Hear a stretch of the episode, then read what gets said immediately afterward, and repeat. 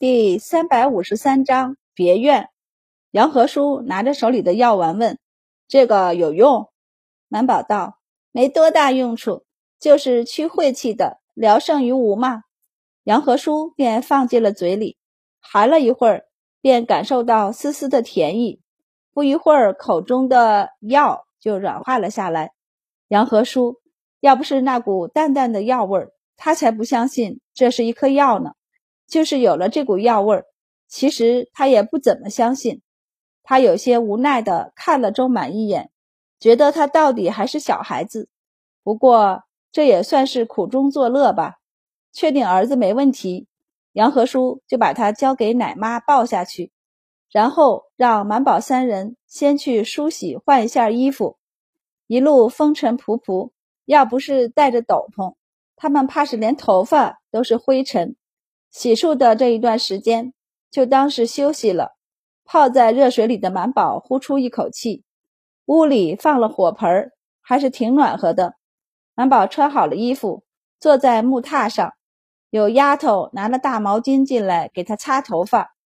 满宝连着跑了五天半的马，很是疲累。这时候才洗了澡出来，热气一轰，就忍不住困倦，他就半闭了眼睛，问道。夫人什么时候病的？丫头顿了一下后，躬身回道：“四天前烧起来的。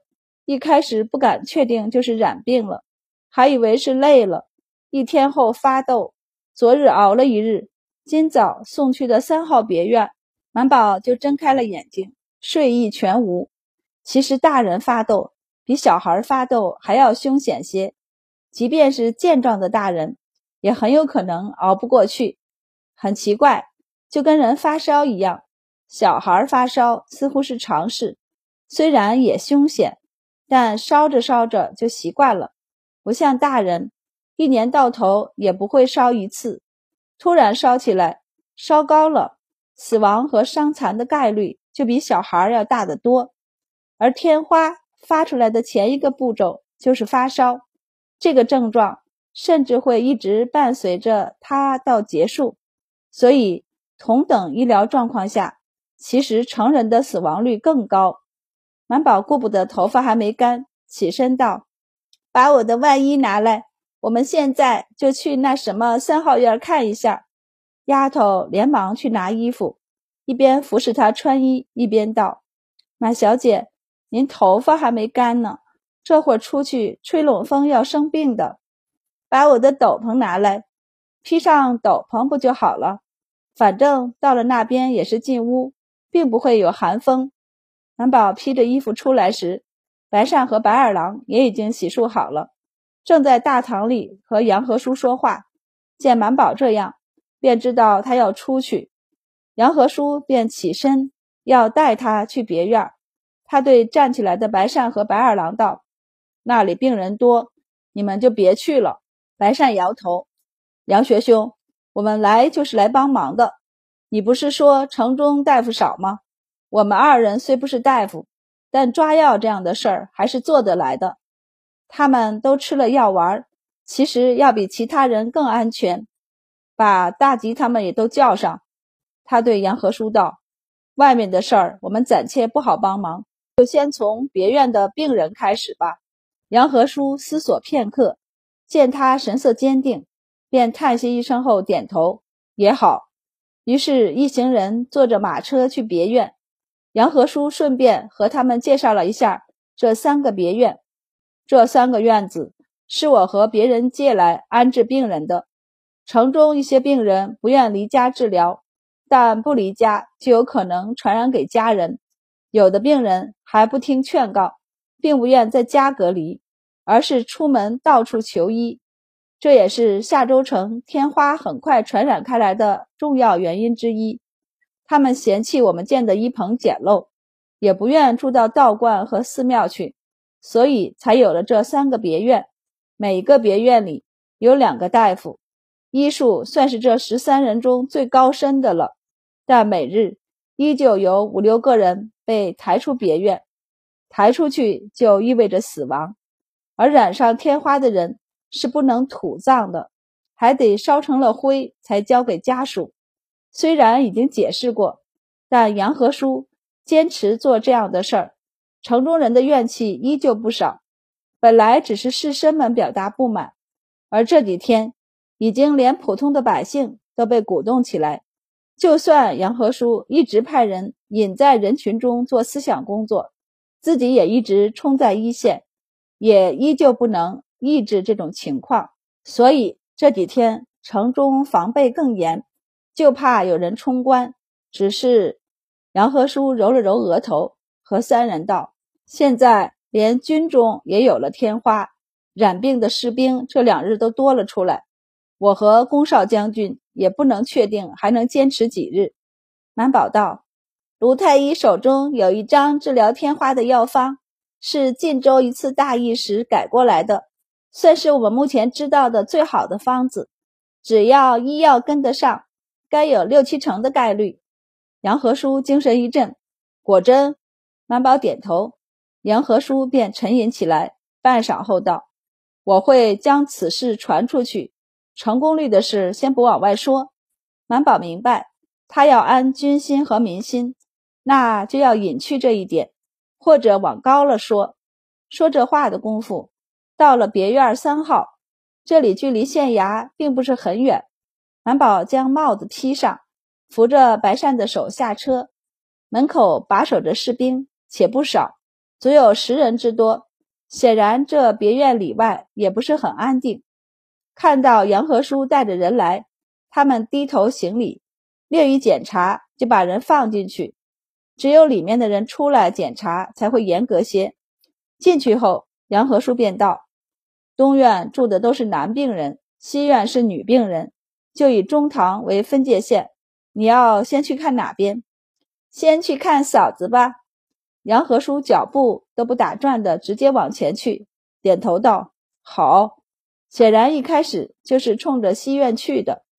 别院里倒是还很干净，只是一直响着哭声，有大人的哭声，也有小孩的。不少人端着水在院中穿梭。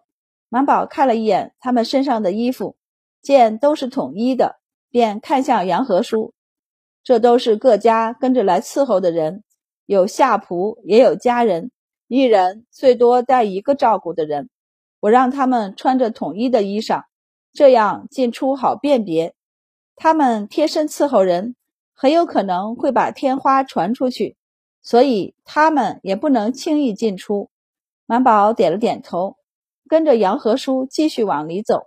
他道：“有一些人出过痘了，但大多数人没有。”这段时间也不断有伺候的人染上痘疹，所以我觉得防治也很重要。奈何大夫们都拿不出一个很好的方子。满宝道：“我们太医院也没有具体的方子，只能通过隔绝病毒来防治。就算接触，也要演好口鼻，勤洗手，尽量不要让接触过病者的东西靠近口鼻。所用的衣裳、被子等。”最好熬煮过后再使用，会有些效果，但其实是不能隔绝的。天花应该是满宝见过的传染性最大的疫病了，而且它存活的时间还长。这次之后，谁知道它会躲在哪个阴暗的角落，或者哪一粒尘埃中？一年半载后，又附着在某一个倒霉的人身上，然后传染开来。所以，为尽量隔绝开病毒，他能想到的办法就是煮，用开水的消毒。只是这样一来，就需要大量的木柴。现在又是冬天，取暖本就困难，雪一下，能用的木柴就更少了。不过，杨和叔没有说困难，他记下了满宝说的注意事项，点了点头后，领着他进了一个院子。院子里共有上房三间。左右各两间房，加上两边的耳房，一共是九间房，全部住满了人。耳房里只放四张床，其他房间却是放了六张，但其实还是比耳房宽敞一些。崔氏就在正房中，六张床里只住了三个人，还有三个床位。听说明天会有人住进来，因为里面是女眷，杨和叔没有第一时间进去。而是敲了敲门，里面便知道有男客来。因为大夫都是男的，所以屋里的人一直是穿戴好的。不一会儿，便有人来开门。迎月开门看见杨和叔，便眼眶一红：“老爷、夫人，老爷来了。”一句话说完，看到他身后带着的人，便好奇的多看一眼。满宝就将兜着的帽子取下。迎月眼睛瞪大，瞬间惊喜：“满小姐！”他激动地转身跑进屋。夫人，满小姐来了，是满小姐来了。杨和叔无语，满宝几人无语。白善让大吉等候在外面，他和白二跟随杨和叔、满宝一起入内。进去便是一股热浪扑面而来，显然是烧了火盆儿。迎月将崔氏扶起来。满宝快走两步，上前按住他：“嫂子别动。”崔氏先看了一眼杨和叔，往后退了退，低声道：“你别太靠近，小心传染给你。”杨和叔脚步不停地上前，与他低声道：“我身体一向康健，不会有事儿的。我之前不也每日进出疫区吗？”满宝已经摸到了崔氏的手，很滚烫，他伸手摸了摸他的额头。便给他听脉，除了发热和长痘，还觉得哪儿不舒服。崔氏看了眼杨和叔，见他没有退出去的意思，这才回答满宝：“浑身没劲儿，头也疼得厉害。”迎月补充道：“夫人晚上根本睡不着，身上不仅痒，还腰酸背疼，反正就是哪儿都不舒服。”满宝看了他的舌苔和眼睛，心中便有数了。他点了点头，道：“你还在发痘，痘疹没有全部发出来前不能压着，但我可以用针灸给你稍稍降温，再用温水擦一下手脚，多少有些用处。我一会儿给你开些涂抹的药汁，可以让你好受点儿。”崔氏一直提着的那口气泄了下来，或许是对满宝过于信任，他这口气一下来，便觉得头更晕。也更腰酸背疼了。满宝看见，便从白善手里接过药箱，打开药箱，拿出针袋，现在就来吧。杨和叔便带着白善和白二郎退出去。他们一走，同一个房间里的两个病人就让婢女将挡着的屏风收起来，一起好奇地看过来。素来周到的崔氏却没发现他们的目光，只是微闭着眼睛。脸色通红的躺在床上，满宝主要在他的四肢上扎针，胸口扎了两针。他伸手摸了摸他的鼻息，见他呼出来的气都是热的，便皱着眉头思索起来。半晌后，拿出一张纸来写药方，写完又忍不住改了两味药，这才将方子交给迎月。上面是喝的，下面是擦的，两方都抓。但先熬喝的，快去！迎月一领，立即接过方子出去。杨和叔已经低声和白善、白二郎说起这别院的管理，道：“本来我是想将这一个院子都只收女病人，另一个院子则只收男病人。但有些人家里有多人生病，父母子女、妻儿皆有，将他们分开得太远，不说他们闹起来，心中……”总不免有牵挂担忧，对病情也不好，所以他才将院子一分为二。病情只要不是相差太多，一家子就能分到同一个别院，这样探望和问候就会方便许多。白善仔细的听着，杨和叔已经决定将这一个别院交给他们练手，暂由他们来管理。正说话，迎月拿着方子急匆匆的出来。杨和叔收住了话，伸手接过单子，递给万田，低声道：“速去抓药。”万田应下，转身往正堂那边跑去。那边就有衙门买来的药，要是不够，还有驻扎在此的药铺，药材种类还算多。满宝捻针，半晌后摸了摸他的体温，便又换了一种针法。迎月虽然不懂医术，但见夫人的脸越来越红。体温越来越高，也知道不好。